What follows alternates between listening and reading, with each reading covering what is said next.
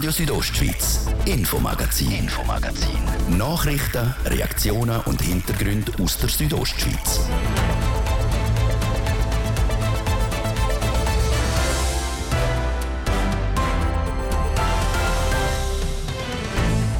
Heute Mittwoch mit diesen Themen einmal die drohende Stromkrise. Ein ausgewiesener Energiefachmann aus Graubünden sagt im langen Interview bzw. er warnt, dass man die Situation nicht unterschätzen darf. Denn der neue Campus von der Fachhochschule Graubünden in Chur der wird ein Stück mehr kosten, als das geplant war. Im Ganzen 178 Millionen Franken, rund 50 Millionen mehr als noch vor ein paar Jahren budgetiert. Denn in Klosters kann das neue Gesundheitszentrum am Standort vom Parkplatz der alten Eisbahn gebaut werden. Das Bundesgericht hat nämlich alle Einsprachen zurückgewiesen. Und dann sind wir geografisch einmal in der Surselva in Trun d'Arvella beim Autorennpilot einer, der Benzin im Blut hat. Und dann noch ganz im Osten vom Kanton Graubünden, im Münstertal, wo die Gemeinde heute ihr Aushängeschild der Dario Colonia geehrt hat. Das Thema heute im Infomagazin auf Radio Südostschweiz vom Mittwoch am 10. August. Im Studio ist Martin De Blattes. Einen guten Abend. Mit jeder Woche werden in der Strombranche die Stimmen lauter, die für den Winter einen Strommangel voraussagen. Aus der Politik ist dann aber zu hören, so dramatisch wird es bestimmt nicht. Wird also nur auf Panik gemacht. Der Andi Kollegger, er gilt als einer der versiertesten Energiefachpersonen in Graubünden. Der Elektroingenieur gehört weder der Politik noch der Elektrobranche an, sondern führt das Beratungsbüro im Energiebereich. Er warnt, dass man die Situation nicht unterschätzen sollte. Der Hans-Peter Putze hat ihn im Interview zuerst einmal gefragt, wie real das Gespenst vom Strommangel wirklich ist. Das Gespenst ist sicher real. Wenn die Gaslieferungen von Russland sollten tatsächlich eingestellt werden und man nicht in einer nützlichen Frist einen Ersatz hat dafür, dann schlägt sich das auf die Stromversorgung nieder. Und wir haben in der Schweiz im Winter jetzt schon eine prekäre Situation und die wird sich zunehmend verschärfen. Ja, was kann man denn jetzt machen als, als Einwohnerin, Einwohner von Graubünden, um die Winterstromlücke probieren, äh, klein zu halten? Da ist jeder gut beraten und jede gut beraten, dass sie einfach sensibel wird auf das Thema und äh, auch sparsam und sorgsam mit dem Strom umgeht. Meine Mutter hat immer gesagt, wenn du zum Raum ausgehst, das Licht löschen. Also äh, wirklich überlegen, müssen all die Geräte, die eingesteckt sind, eingesteckt sein. Kann ich denn heute schon etwas machen, damit ich nächsten Winter genug Strom habe? Wenn alle im Kleinen etwas machen, dann wirkt sich das auch im Großen aus. Jeder kann etwas dazu beitragen, aber letztlich wird das vermutlich nicht lange. Aber Winterstrom quasi im Sommer sparen, im Privathaushalt, wie stellen wir das vor? Wenn man jetzt äh, Strom spart, dann müssen die Kraftwerke weniger produzieren jetzt. Das heißt gerade bei den Speicherkraftwerken, dass man den Speicher nicht so tief muss absenken, wie man es eigentlich müsste, wenn alle voll äh, brauchen würden. Und das heißt, man kann jetzt schon etwas machen für den Winter, indem man die Speichermöglichkeit, die man jetzt hat, schon dort, dort ausnutzen. Lohnt es sich denn zum Kerzen und Wolldecken kaufen für den Winter? Ich gehe nicht davon aus, dass man das wird brauchen, aber äh, natürlich, wer das will, kann. Notvorrat ist guter Rat. Stromsparen, Appell zum Stromsparen. Ich weiß nicht, sind das nicht ein bisschen alle bei Übungen? Ist man nicht so extrem auf sich selber fokussiert? Wer will denn heute schon Strom sparen? Ich glaube auch, also die, die das bis jetzt gemacht haben, die werden das weiterhin machen. Die, die das bis jetzt nicht gemacht haben, werden das auch weiterhin nicht machen. Aber es gibt vielleicht eine nicht unrelevante Menge von Personen, wo man dazu kann anregen, das vielleicht jetzt anfangen zu machen. Aber das wird nicht langen. Also es wird äh, Maßnahmen brauchen, wo der Stromverbrauch eindämmen und das können in erster Lesung Maßnahmen sein, die uns nicht weh machen. Also beispielsweise die Abschaltung von der Straßenbeleuchtung in der Nacht oder äh, das Verbot, dass Schaufensterbeleuchtungen ab am Abend um 10 Uhr noch brennen. Braucht es nicht eventuell sogar noch entweder gewisse Strafandrohung, wenn man Verbot nicht einhält, oder gewisse Belohnung, wenn man halt von sich aus spart? Ich glaube, bei den grossen Verbrauchern, wie bei der Industrie, die zum Teil noch energieintensiv ist, wird es sicher Belohnungssystem geben, dass man dort sagt, wer einspart, äh, hat etwas davon. Das wird sicher ein Modell sein, das wird ausgearbeitet werden. Bei den Massnahmen, die dann auch verbindlich angeordnet sind, also den behördlichen Massnahmen wie Abschaltungen von Strassenbeleuchtung und so weiter, dort wird sicher auch Sanktionsmöglichkeiten geben. Aber äh, es wird schwierig, gerade im privaten Haushalt, wenn man dort äh, irgendwelche Massnahmen Massnahmen anordnet, das auch durchzusetzen. Also irgendeine Heizungspolizei, die geht Temperatur messen in der Wohnung, ist wahrscheinlich eher unrealistisch. Die neueste Idee vom Bundesrat ist so Notreserve in den Stauseen enthalten. Genügend die Volumen, die man dort möchte zurückbehalten Nein, die werden nicht genügen. Die hat man ja bis jetzt auch schon gehabt. Man hat sie nicht verbindlich angeordnet, aber Reserven im Winter hat sie jetzt schon gegeben. Ja, und jetzt haben wir noch recht trocken. Also, das heißt, dass von oben kommt kein Regen, um die Stauseen vielleicht noch mehr zu füllen. Würde das nochmal das Ganze irgendwie prekär gestalten? Absolut. Im Moment ist es wirklich eine Kumulierung von verschiedenen Umständen, die nicht äh, in die positive Richtung gehen. Es ist nicht eine ganz einfache Situation, wo wir jetzt drin stecken. Seit 2017 ist klar, dass man die Energiestrategie 2050 will. Man hat jetzt eigentlich fünf Jahre Zeit gehabt, schon, um ein bisschen etwas können aufgleisen betreffend erneuerbare Energien. Aber gesamtschweizerisch ist nicht so viel passiert. Warum ist da nicht so viel passiert? Wir müssen einfach wissen, dass die Rahmenbedingungen in der Schweiz für substanziellen Zubau von erneuerbaren Energien sehr, sehr komplex und aufwendig sind. Wir haben raumplanerische Vorgaben, Umweltvorgaben, die die Projekte brutal kompliziert machen, wo sie auch zum Teil nicht realisierbar machen. Und dann haben wir einfach gerade bei den grossen Kraftwerken, wo wirklich substanziell etwas zu der Energieversorgung würden beitragen, die Situation, dass die Investitionssicherheit nicht da ist. Also Sie müssen sich überlegen, bei Wasserkraftwerken geht eine Konzession auf 80 Jahre. Also Sie müssen sagen, was in 80 Jahren etwa ist und wir wissen heute nicht einmal, was in fünf Jahren etwa ist. Wie will man denn auf 80 Jahre rausplanen? Und das haltet viel davon ab, äh, grosse Kraftwerksprojekte zu realisieren. Und das ist halt der Mangel, wo die Energiestrategie hat. Man hat auf einem weißen Papier geplant und gesagt, man braucht 800 neue Windanlagen, man braucht Großwasserkraftwerke und so weiter. Aber ob die realisierbar sind oder nicht, das äh, hat sich erst jetzt gezeigt und die Antwort ist nein. Was ein bisschen erstaunt ist, eigentlich wäre ja genug Platz, um irgendwo die, die Solarpanels zu installieren. An den Häusern, auf den Häusern, auf den Masten, an den Autobahnen. Es gibt eigentlich genug Platz, genug Möglichkeiten. Warum passiert da fast nichts? Da müssen wir unterscheiden zwischen Anlagen außerhalb vom Baugebiet und Anlagen innerhalb vom Baugebiet. Außerhalb sind es wie andere Bauten auch Bauten außerhalb Bauzone mit äh, erheblichen raumplanerischen Auflagen. Das erschwert die ganze äh, Realisierung und Projektierung auch von diesen Projekten. Und innerhalb von der Bauzone ist es so, dass selten eine Grossanlage nur so viel produziert, wie man braucht. Also die speist auch ins Netz ein und dann sollte man eben für äh, die Einspeisung ins Netz auch einen angemessenen Preis kriegen und das ist bis jetzt noch nicht der Fall. Das heißt, man macht auf den Dächern vielleicht gerade so große Anlage, wie es langt, damit man den Eigenverbrauch kann decken, aber man will möglichst keinen Überschuss produzieren, weil der äh, wird nicht angemessen vergütet und dort gibt es vielleicht noch Möglichkeiten auch in der Politik, das zu verbessern. Wie ist die Bündner Politik gewillt, um da vorwärts zu machen? Dort fokussiert man sich vor allem auf die Wasserkraft und ich weiß nicht, ob das die äh, alleinig selig machende Strategie ist, weil Wasserkraft natürlich ist für Graubünden sehr, sehr wichtig, aber wenn man davon ausgeht, dass es in Zukunft wahrscheinlich kein gross Wasserkraftwerk wird mehr geben, sondern nur die bestehenden, wenn möglich, und auch das ist schwierig, aber wenn möglich die bestehenden kann sanieren, dann äh, fragt sich, ob man nicht auf andere äh, Ebenen noch müsste denken. Ich glaube, es sagen namhaftere Energiefachmänner und Fachfrauen als ich voraus, dass die Zukunft, Energiezukunft solar ist und dem sollte man einfach noch ein bisschen mehr Beachtung schenken. Vielleicht auch ein neues Grosswasserkraftwerk. Mir ist immer noch das Kraftwerk Klus im Hinterkopf, was ein super Projekt wäre, sowohl von der Ökologie als auch von der Ökonomie. Zumindest ganz hoffnungslos ist die Situation nicht. Rebauer hat vor kurzem angekündigt, das Projekt Klus wieder aus der Schublade nehmen zu wollen.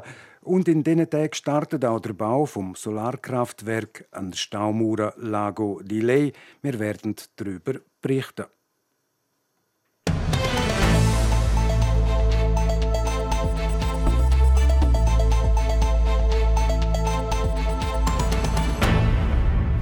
Früher, vor einem Haufen, Haufen Jahren, sind in Chur schon ein paar Junge nach der Lehre sich weiterbilden. Damals auch ans Abendtech.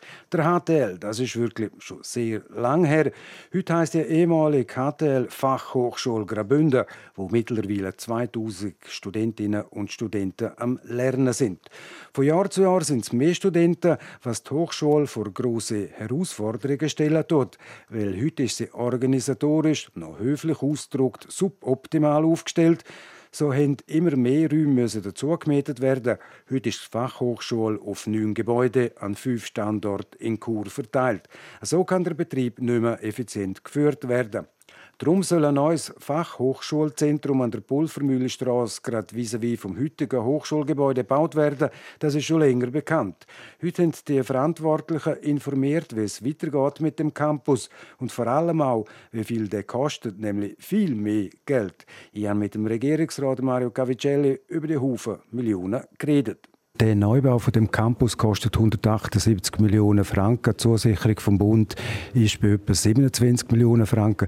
Das ist äh, finanziell betrachtet eine Riesenkiste. Finanziell betrachtet äh, ist es die grösste äh, Investition, die der Kanton macht äh, im Hochbau überhaupt. Wir haben noch nie so viele Mittel dürfen einsetzen für ein Hochbauprojekt. Ich denke, die Investitionskosten sind schon sehr hoch. Allerdings muss man sagen, wie damals äh, bei der Justizvollzugsanstalt ist es auch jetzt da so, dass der Bund ganz wesentlich äh, mitzahlt, nämlich mit 27 Millionen beteiligt sich der Bund auch an den Investitionen von rund äh, 178 Millionen. Was sagt das aus? Das sagt aus, dass es aus der Sicht vom Bund, von Bundespolitik, von der Wertehaltung ganz grundsätzlich, wie sie der Bund äh, hat, äh, es wichtig ist, dass auch ein peripherer Kanton wie der Kanton Graubünden aus Schweizer Sicht eine Fachhochschule haben. Und ich sehe zwei wichtige Gründe. Das ist halt auch für die Ausbildung der jungen Leute und das ist sehr wertvoll. Äh, das schätzen wir, das ist unser Fundament für die Gesellschaft. Und zum Zweiten ist es eben auch so, dass es Fachkräfte schlussendlich gibt für die Wirtschaft und auch für Wirtschaft, für den Arbeitsplatz leben wir. Und das kann ja niemand verneinen.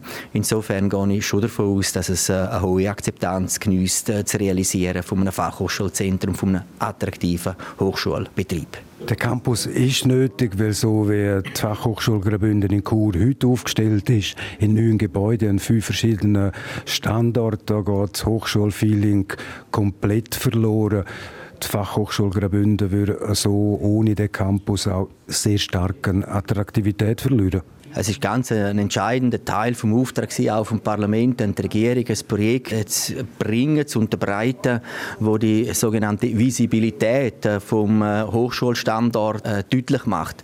Äh, Visibilität, das heißt nicht nur, dass man es äußerlich kennt oder erkennen kann, wenn man vorbeifährt oder sich dort aufhaltet, sondern natürlich auch die Emotionen mitkreiert. Und somit ist es für uns klar gewesen, man muss einen Campus gestalten, wo die Leute, die dort studieren, in der Regel ja jüngere Leute, die auch noch bisschen Leben haben wo sie sich auch gerne aufhalten und wo attraktiv ist von der Raumgestaltung, wenn man dann äh, im äh, Ausbildungszimmer ist, im Lehrsaal ist, äh, wo ein Mensen rum ist, wo eine Bibliothek äh, rum ist, wo es nicht nur verstaubte Bücher hat, sondern wo auch digitalisiert ist. Konkret, es braucht einen Auftritt äh, von einer Fachhochschule Graubünden, wo im Wettbewerb kann bestehen mit den übrigen Fachhochschulen und das wird der Fall sein. Der Regierungsrat und Bündner Baudirektor Mario Cavicelli. Dass der Bau vom neuen Campus nach einem Haufen Jahren von der Projektierung in Gang kommt, darauf plangt der Rektor der Fachhochschule Graubünden, der Jürg Kessler, schon lang. Auch er ist heute bei dieser Präsentation in Chur mit von der Partie. Gewesen. Ihr seid in neun Gebäuden drin, an fünf verschiedenen Standorten, sind in den letzten Jahren permanent neue Gebäude müssen dazu mieten. Das ist für eine moderne Fachhochschule ein unzumutbarer Zustand.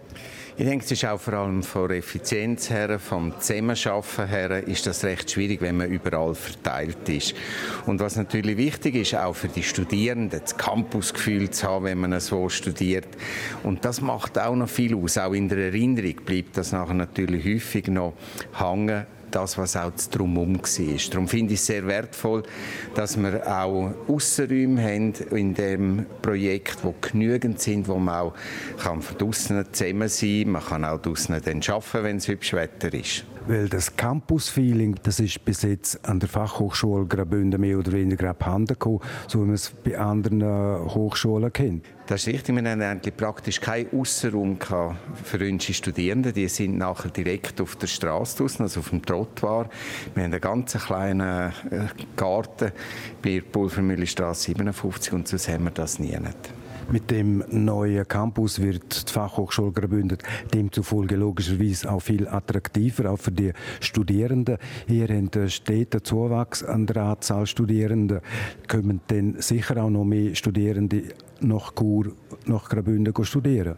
Also da sind wir ganz sicher überzeugt und wir werden auf der einen Seite auch weiterfahren mit unserer Strategie, dass wir innovative Studienangebote bringen, die es sonst nicht gibt in der Schweiz und so, dass wir aber immer die regionalen Bedürfnisse können abdecken. Und da tun wir vor allem jetzt in erster Linie auch Technik weiter ausbauen. Die Fachhochschule Graubünden ist die achte öffentlich-rechtliche selbstständige Fachhochschule in der Schweiz. Das heißt, er steht in Konkurrenz zu sieben anderen und auch zu den Universitäten und auch zur ETH beispielsweise. Wie und wo hebt sich die Fachhochschule Graubünden ab von den anderen? Wir arbeiten sehr eng auch mit den Unternehmungen zusammenarbeiten. Also wenn wir einen neuen Studiengang entwickeln, dann tun wir mit den Unternehmungen zusammen das machen. Und wir haben dann auch die Möglichkeit, zum Beispiel in technischen Studiengängen mit Vereinbarungen, dass man kann Labor verwenden in diesen Unternehmungen, dass man nicht alles muss im ersten Anhieb selber aufbauen. Für uns aber auch wichtig ist, dass wir in der Forschung können für die Region sehr viel einbringen Und darum haben wir jetzt auch mit den äh, Laboratorien gestartet, mit dem Surselva Lab mit dem Standort in Ilanz und mit dem äh, Bregalia Lab mit dem Standort in Stampa. Das ist der Jürg Kessler, Rektor der Fachhochschule Graubünden. Bevor aber der Spatenstich vom neuen Hochschulcampus an der Pulvermühlestraße in Chur kann gemacht werden, muss zuerst noch der Grosse Rat der Baubotschaft zustimmen und dann muss auch noch das Bündner Stimmvolk Ja sagen zu diesen zig Millionen Franken. Sagen der Grosse Rat und auch das Stimmvolk Ja, dann sieht der Fahrplan so aus. Baubeginn wäre im Herbst 2024 und vier Jahre später könnte das neue Fachhochschulzentrum an der Pulvermühlestraße 2028 den Betrieb aufnehmen.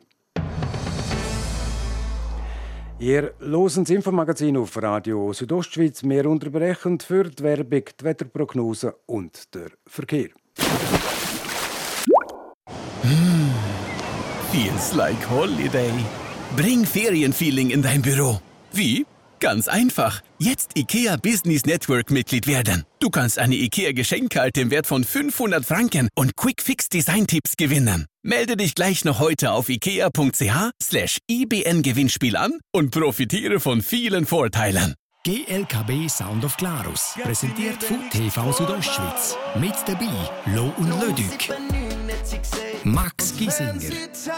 Marius Bär, Team Freitag, Seven. Nathan Evans und viele, viele mehr. soundofglarus.ch Vom 25. bis 27. August in Glarus. Präsentiert von Glarner Kantonalbank. RSO am Kurfest. Schau auf dem Arkasplatz vorbei und erlebe ein vielseitiges Programm. Genieß Live-Musik von der Salsa Latin Band oder dem Copacabana Social Club und tanz zur Musik von DJ Alfredo Lopez oder am Ramos Yasser. Zeig dein Können beim Tanzkurs an der RSO Sumo Fußball WM oder lernst dir bei einem der vielen Essens- und Getränkestände gut gehen. RSO am Kurfest, das Wochenende auf dem Arkasplatz. Wir freuen uns auf deinen Besuch. RSO. RSO. RSO. Dies Radio, das Radio von hier.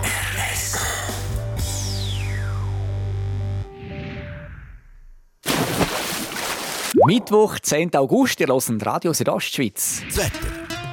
Präsentiert von Tanzschule Home of Dance. Die Tanzschule in Kur für alle Partens. Von Disco Fox über Salsa bis zu Hochzeitstanz und Bachata. www.homeofdance.ch Abend heute grundsätzlich freundlich. Es hat zum Teil über den Bergen auch dicke Quellwolken. Aus denen könnte es lokal heute auch mal noch einen Platzregen oder ein Gewitter geben. Das am ehesten im Süden, im Norden sollte es trocken bleiben. Morgen Donnerstag dann einmal mehr sonnig bei uns.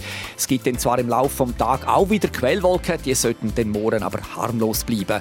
Dazu steigt das Quecksilber im Sarganserland auf bis zu 29 Grad. Das Bergün gibt es 24 und auf der Lenzer Heide 23 Grad. 0 Grad Grenze morgen auf rund 4000 Meter. Verkehr. Stauder stockend aktuell in der Stadt Chur und zwar im Bereich Postplatz Welsdörfli und auf der Masanzerstraße stadtauswärts mit einem Zeitverlust von bis zu 15 Minuten. Sonst sieht es gut aus. Weitere Meldungen über größere Störungen haben wir im Moment keine Freude. Wir wünschen allen unterwegs weiterhin eine gute und vor allem eine sichere Fahrt. Verkehr. Und ich gebe zurück in die Redaktion zum Martin De Platzes. Radio Südostschweiz, Infomagazin, Infomagazin. Nachrichten, Reaktionen und Hintergründe aus der Südostschweiz.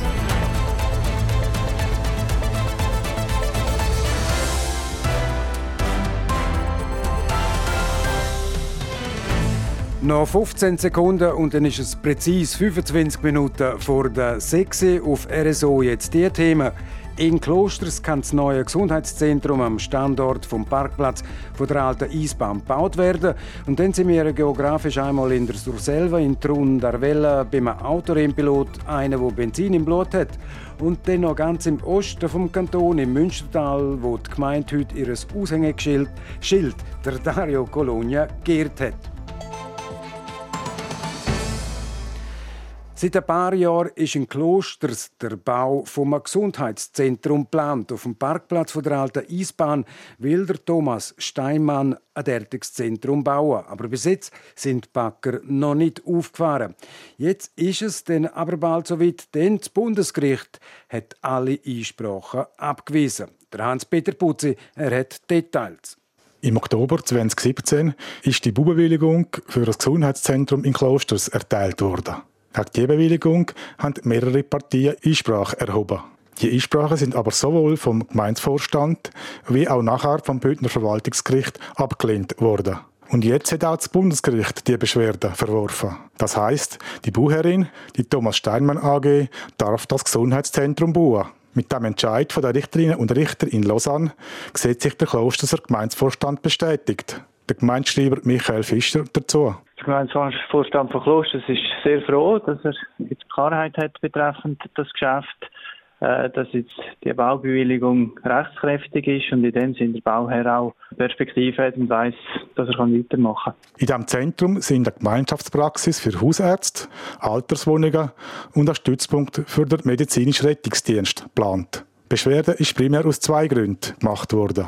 Einerseits ist moniert worden, in der dortigen Zone sei kein so Bau erlaubt. Auf dem Parkplatz Alte Eisbahn gilt die Zone für öffentliche Bauten und Anlagen, ZÖBA. Die Gerichte sehen das aber anders und sagen, die Öffentlichkeit hat durchaus ein Interesse an so einer Gemeinschaftspraxis. Als zweiter Beschwerdegrund sind verfahrenstechnische Fehler genannt worden. Zudem ist die Gültigkeit vom Baurechtsvertrag zwischen der Gemeinde als Bodeneigentümerin und der Bauherrschaft angezweifelt worden. Die Einsprecher haben gesagt, es fehle die Zustimmung der Urnengemeinde für den Abschluss von diesem Baurechtsvertrag. Laut dem Gericht ist die aber nicht nötig. Und andererseits hat es in Bezug auf das Baurechtliche hat es auch keinen Einfluss gehabt. Also baurechtskonform wäre es auf jeden Fall gewesen. So der Michael Fischer weiter. Wenn der Baubeginn von diesem Zentrum ist, ist noch offen. Also seitens von der Gemeinde aus hat der Bauherr, der Thomas Steinmann, der Thomas Steinmann AG grün Licht. In dem Sinne hängt es von ihm ab, in welcher Geschwindigkeit dass er das jetzt vorantreibt und, und anfängt zu bauen. Sagt der Klosterser Gemeindeschreiber Michael Fischer zum Schluss. Der Hans-Peter Putzi hat berichtet.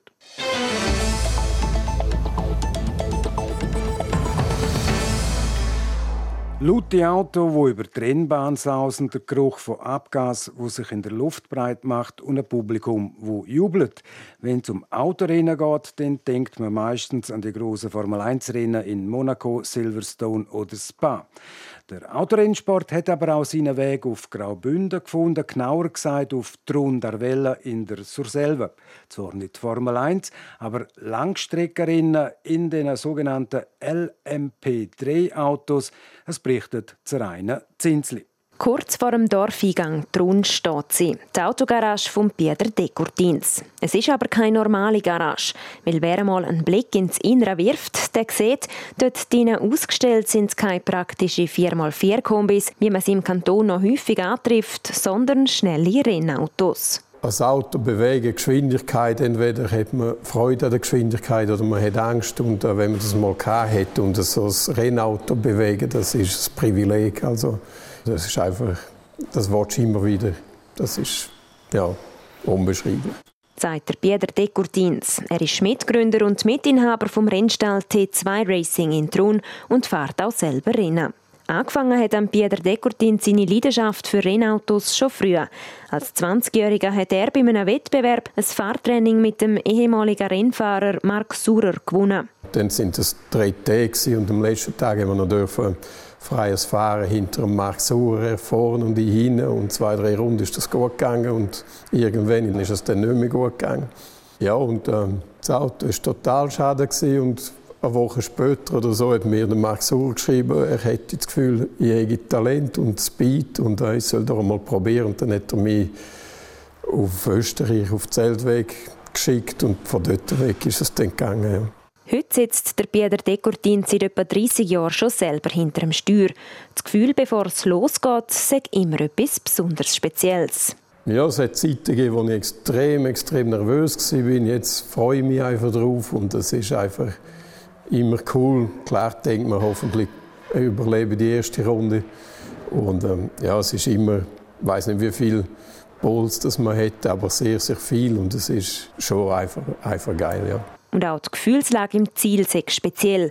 Da gibt es aber zwei verschiedene Arten von Gefühl. Meistens ist es so, wenn es gut gegangen ist, wenn man vorne dabei war, dann ist es cool. Wenn es schlecht gegangen ist, wie, wie beim letzten Rennen, ist es scheiße und dann regt man sich zwei Wochen auf. Aber im Rennen geht es ja nur um Resultat. Und dort, äh, wenn es dann wieder etwas passiert, was nicht gut war, dann regt man sich mehr auf als aus etwas. Ja. Und Rennen gibt es in dieser Saison noch apart zu bestreiten. Zum Beispiel das Rennen in Portimao in Portugal, wo im Oktober stattfindet. Für das rechnet der Pieter de Curtins mit einem Podestplatz.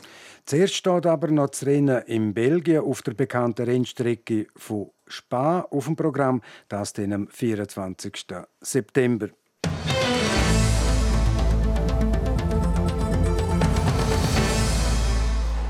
Vierfacher Olympiasieger, Weltmeister und mehrfacher Gesamtweltcupsieger, der Dario Colonia ist das Aushängeschild vom Schweizer Langlaufsport.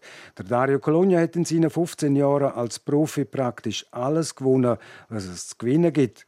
Gleich ist der Münstertaler bodenständig geblieben. Das zeigt sich auch an einer Ehrung in seiner alten Heimat. Nadia Guitsch war mit von der Partie. Als Münstertaler oder als Jauers ist das eine riesengroße Ehre. In einem kleinen, würdigen Rahmen, da, wo alles angefangen hat. Die Sportkarriere von Dario Colonia im Münstertal wird er in Beisein von seiner Familie, am Gemeindevorstand und einer Handvoll Medienschaffender für all seine Leistungen in den vergangenen Jahren geehrt. Ja, ist sehr schön. Eben da bin ich auf die Welt gekommen, äh, da bin ich in die Schule und das ist, äh, eigentlich die Wurzel von, von, von allem. Und von dem her ist es äh, immer schön, zum, zum da zurückzukommen. Und auch die, die Ehre, glaube ich, eben die Hai, ist, ist immer etwas Spezielles. Als Geschenk gibt es ein holziges Schaukelpferd von einem einheimischen Schreiner. Der elfmonatige Sohn von Dario und der Laura Colonia nimmt das neue Spielzeug dann auch gerade in Beschlag.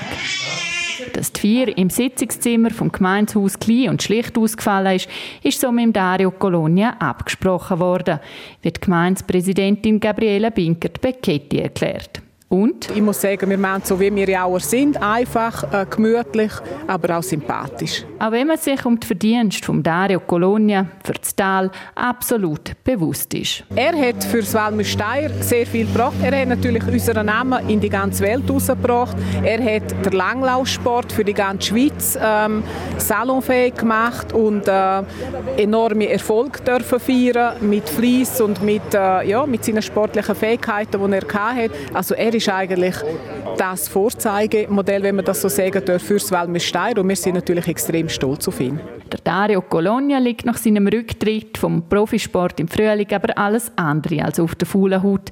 Mit einem Kleinkind daheim sagt es auch kaum möglich, gibt er schmunzelnd zu. Noch immer ist er regelmäßig am Spörteln, wenn auch mehr nach Lust und Laune anstatt nach Trainingsplan. Kürzlich dann hat er aber sich gleich mit den ehemaligen Teamkollegen im Intervalltraining gemessen, zum zu schauen, wo er steht. Ja, also ich merke schon, so ein bisschen bei den harten Einheiten habe ich so ein bisschen, ein bisschen weniger gemacht. So die Intervall machen wir natürlich nicht einfach so, wenn wir trainieren. Aber ich glaube, sonst äh, bin ich wirklich noch regelmäßig dran in den Sommer und bin schon noch für einen pensionierten Athlet bin immer noch gut zu Wege. Statt 20 und mehr Trainingsstunden pro Woche sind es jetzt also noch so um die 10. Dazu hat sich der Jauer beim Marathonläufer Viktor Rötlin ein paar Tipps geholt. Das, weil er am 2. Oktober beim London Marathon will an den Start gehen. Ja, also eben so ein Städtemarathon ist immer mal ein bisschen im Hinterkopf jetzt mitmachen. Und äh, ja, jetzt hat es gerade ergeben. Der Zeitpunkt ist schon noch gut, äh, solange man noch, noch einigermaßen fit ist. Aber äh, klar, schon ein bisschen Respekt. 42 äh, Kilometer auf der Straße, alles flach, ist halt schon noch mal etwas anderes. Und äh, ich habe noch keine, keine Erfahrung über so eine Distanz. Aber äh, klar, ich, wenn ich mitmache, habe ich gleich ein bisschen Ambitionen und will auch schnell, schnell laufen. Ja, darum mal schauen, wie weit das lenkt. Ja. Daneben schreibt er noch an seiner Biografie, die im Herbst erscheinen soll. Ich finde es ein sehr spannendes Projekt und auch jetzt, um das ein bisschen aufarbeiten, was alles passiert ist. Und ja, es, ich freue mich, dass es bald rauskommt. Langweilig wird es Dario Colonia also vorerst nicht. Und dann gibt es gleich noch ein paar laute Töne. Denn wo der Dario Colonia ist, sind auch die Reichler vom Fanclub nicht weit sie, die den Langlauf-Superstar jeweils zu den Rennen begleitet haben, sorgen für einen Überraschungsmoment. Die Reichel ist bekannt worden und äh, im Langla Langlaufzirkus immer alle Freude wenn sie dabei sind, für, für Stimmung gesorgt und auch ja, ein bisschen wie ein Wahrzeichen und auch zum, zum, zu mir gehört und äh, ja, das hat natürlich Spaß gemacht und auch motiviert, wenn sie dabei sind. Dass das Triecheln der Dario Colonia jeweils zu Höchstleistungen angespornt hat, ist für den Präsident Hans Konradin außer Frage. Sicher, das hat man ja gesehen, dass er immer alles gewonnen hat, oder? und dann lässt sich auch der Dario Colonia nicht nehmen, um es einmal selber probieren mit der Plumpe.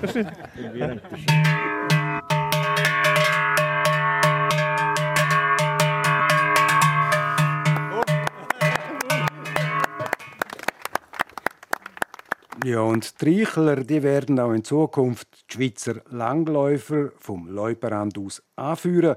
Wer weiß, vielleicht auch mit Unterstützung von Dario Colonia.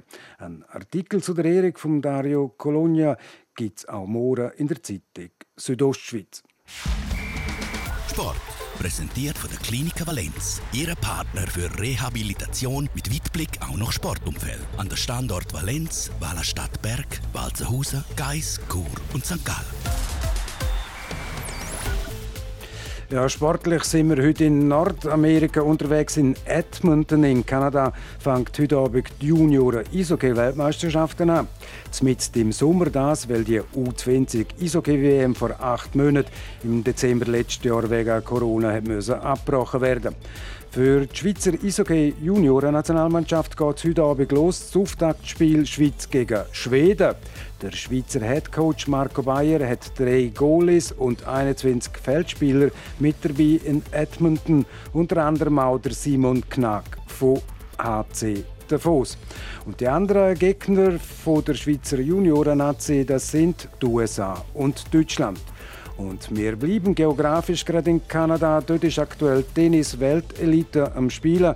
Im Einsatz heute beim WTA 1000 Turnier in Toronto mit den zwei Schweizerinnen Jill Teichmann und Belinda Bencic.